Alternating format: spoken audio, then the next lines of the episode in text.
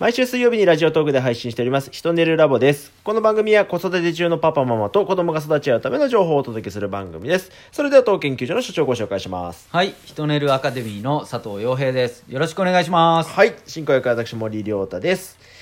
えー、では今週のトピックスです、えーこのコーナーでは気になった全国ニュースを取り上げてさらに掘り下げていくというコーナーです。さあ、今週なんですけども、うん。まあ、年末ですね、昨年末に流れたニュースの中にもありました、ん。養護の教育費、うんうんそれから高校の無償化ということで、まあ、教育費に関するニュースが、えありました、多々。はい。はい。で、まあ、えーそこでですね、教育費について、まあ、いろいろと考えていきたいんですけれども、うんまあ、通常かかる金額としては、まあ、1000万円子供一人当たりにかかるんじゃないかというのが、はいえーまあ、この新聞とかでもですね、今回出てまして、はい。えーただ1000万でもばらつきがあって、国公立で1本でいくとうん750万円ぐらいだと。はで、一方、私立で通わせていくとなると、うん。2000万以上かかるんではないかということで、まあ、その平均を取って1000万なんて世の中では言われてるんですよ、なんていうことも言われてますが、いやー、この教育費、まあね、年末年始にかけてのニュースなんかでも少子化のニュースたくさんありましたけれども、うんいかがでしょうか？このね、あの、1000万なのかな？あの、うん。大学も含めたら多分平均というかね、2000万かかるんじゃないかな、人。多分ね、高校生までだったら1000万かもしれないけどね。ね。うん。大学を頭に入れてる人たちにとってはね、はいはやっぱ2000万一人かかるとなるとまあ兄弟2人としてもねこれ4000万円でしょ、はいはいはいはい。だからやっぱこの教育費っていうのは結構大変なんじゃないのかなって思いますよね。うん特にその高校生までね1000万円じゃかかるかって言ってもそこまでならば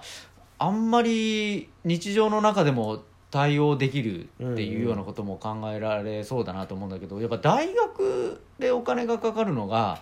あのー苦しいんじゃないのかなっていうふうに感じてて。そうですね。昨日、まあね、あのこの収録してる日の前日なんかもね、うん。あのテレビでこうやってるのとか見ると、うん。まあ、大学行って上京するのにね、うん。お金がかかって、うん。その要は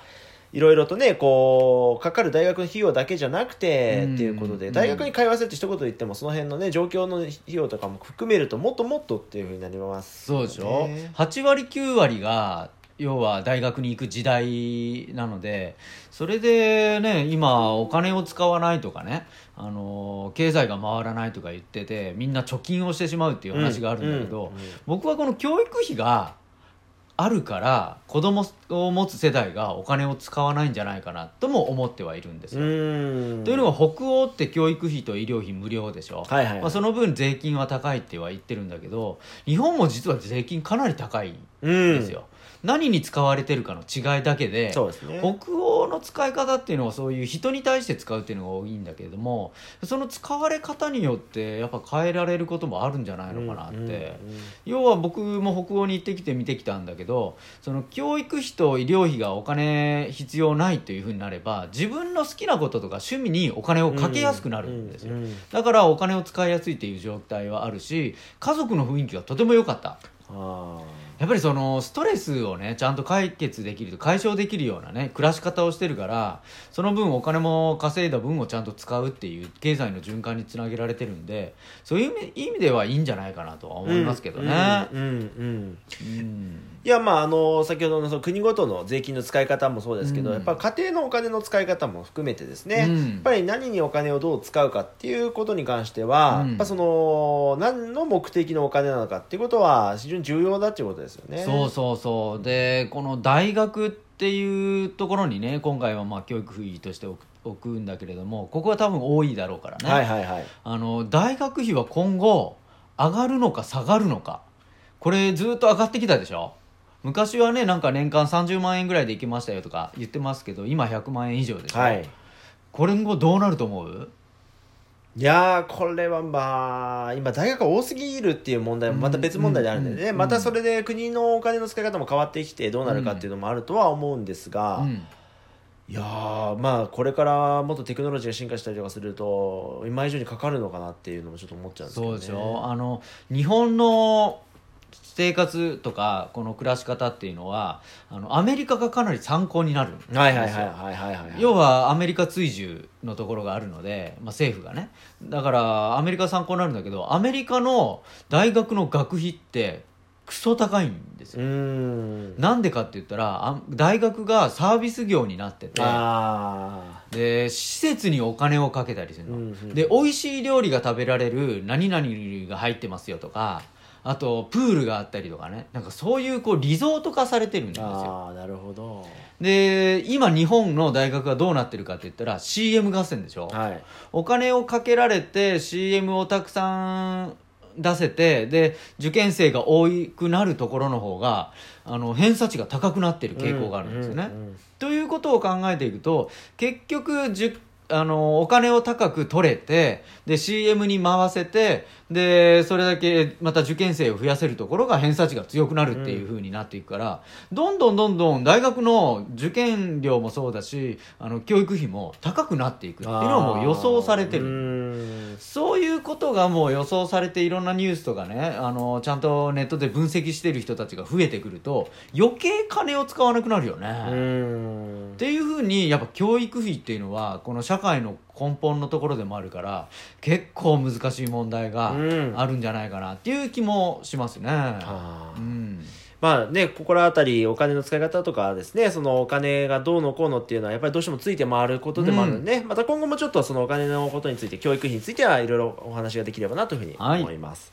では続いてです。えー、人寝るラボ、えーこの番組ですけど、人寝タイムの時間ですね。はい、えー今日もご相談が来ております。うんえー、お母さんからです。えーまあ、冬休み中の話でしょうけどね、うん男の子のお母さんからです。えー、冬休み中にいろんな番組をテレビで見ているんですが、子供たちに見せたらいい番組、見せてはいけない番組なんていうことが家族で話し合われました。えー、洋平さんのところはどうしてますか？というご質問というかですね、はいご相談といいますか。はい、はい。えーうちは見せていいもの悪いものないです。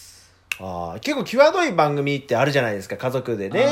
みんなで見てると、なんか下品なのがね、こう流れてる、はい。まあ特に冬休み中はね、うん。いろいろあるので、まあ、うん。そういうことがよく家族であったのかななんていうのも想像がつくところなんですけども。というのもね、はいはい。僕自身のそのよく伝える人材育成でも伝えるのは捉え方なんですよ、だからなんかこう自分の考えている以外のことがあってもへえこんな考え方があるんだこんなやり方があるんだ。こういうことをされたらどう思うだろうねみたいな。うんうんうん。対話のネタにしちゃうんですよ、うんうんだから例えば下品なことがあっても、まあ、これ外でやったら捕まるよねとか言いながらうんうんそこでちょっとこうこう学びにできたりするわけですよね、うんうん。うんだからこれを見ていいか悪いかとかそれの物差しをあの決めて子供にそういうふうに見せさせる方が僕はリスクが高いと思う、うんうんだって社会のこと知らなくなるじゃん、うんうん。要はテレビで流れてることは全ていいのか悪いのかっていうよりもそれを自分がどう捉えるのかでやらないと、うん。もう全てのものが自分の価値以外のものは悪になっちゃうわけでしょ、うん。悪になっちゃうわけでしょ、はい。そんなことを言うんではなくてそれをどう捉えて学びにできるのかとかどう捉えて笑いにできるのかとか、うん。そういうふうな捉え方の方が僕は重要だと思っているので、だからあのうちでは決めないですね。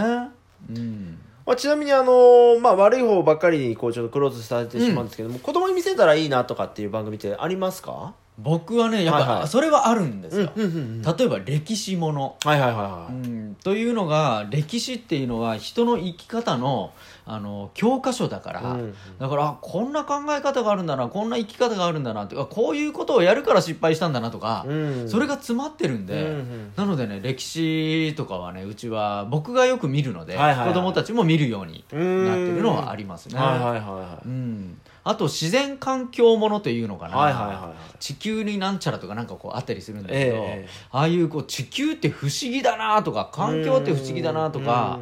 実際に起きてるその例えば弱肉強食の動物のテレビとかなんかたまにあったりする、えー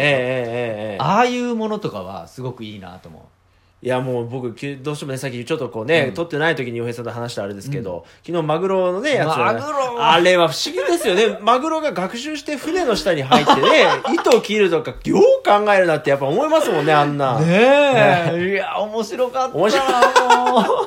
ずっと興奮してたもん。そうそう。あれも人間ドラマだよね、はいはいはいはいあんなにご苦労されてマグロ取ってるんだなと思ったら、うんうんうんうんもうマグロの価値も3億円やったけど、うーん。ああ本当そのだけの価値があるかもしれんなってね思えたりもしいや、ましたよ本当そうですよね。だってあそこにしかああいうマグロいないわけでしょ、うんうんうんであそこまで僕らなんかねちょっとこう大きなアジ、うん。3 0センチぐらいのアジを釣ったら大興奮ですよ。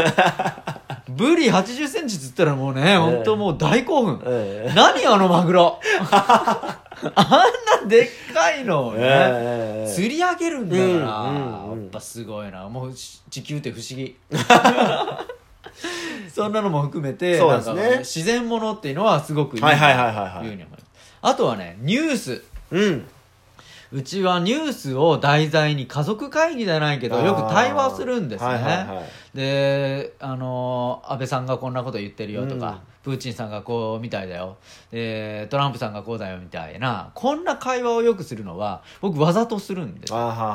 なんでかって言ったら脳みその発達っていうのが今ちょっと分かってきてて、あの1次元っていうのは自分のこと。2次元っていうのは例えば仲間とか家族とか自分のちょっとした周りのこと。3次元っていうのは社会全体のことなんです。はいはいはい。そういうふうに脳って情報量を多くしていくっていうプロセスがあるからだからねその社会問題について考えられるようにしていけばいくほど情報量をの処理能力が高くなるんですよねだから子供たちにはちゃんとニュースを見て会話するっていうことをすごくやってます。うんうんうんうん。うんまあなかなかね、あの、親がそういう社会の問題についてお話しするっていうのはね、なんかタブー化されてる世の中っていうかね、なん。かちょっとこうね、そういう政治的なことを話しちゃいかんみたいな空気もある中で、やっぱりそういうのが非常に重要だってことですよね。そうですそうです。すごく重要だと思います。あと新聞読んだりね。うんうんうん。うん。そんなこともつなげていけたらいいんじゃないかなと思いますはい。まあ本当社会とのつながりではないですけどね、そういうのを持てる一つのツールでもあるのでね、はいいまあ、いろんな見方ができればいいのかなというふうに思います。うんそれでは、えーまた次週になります。ありがとうございました。ありがとうございました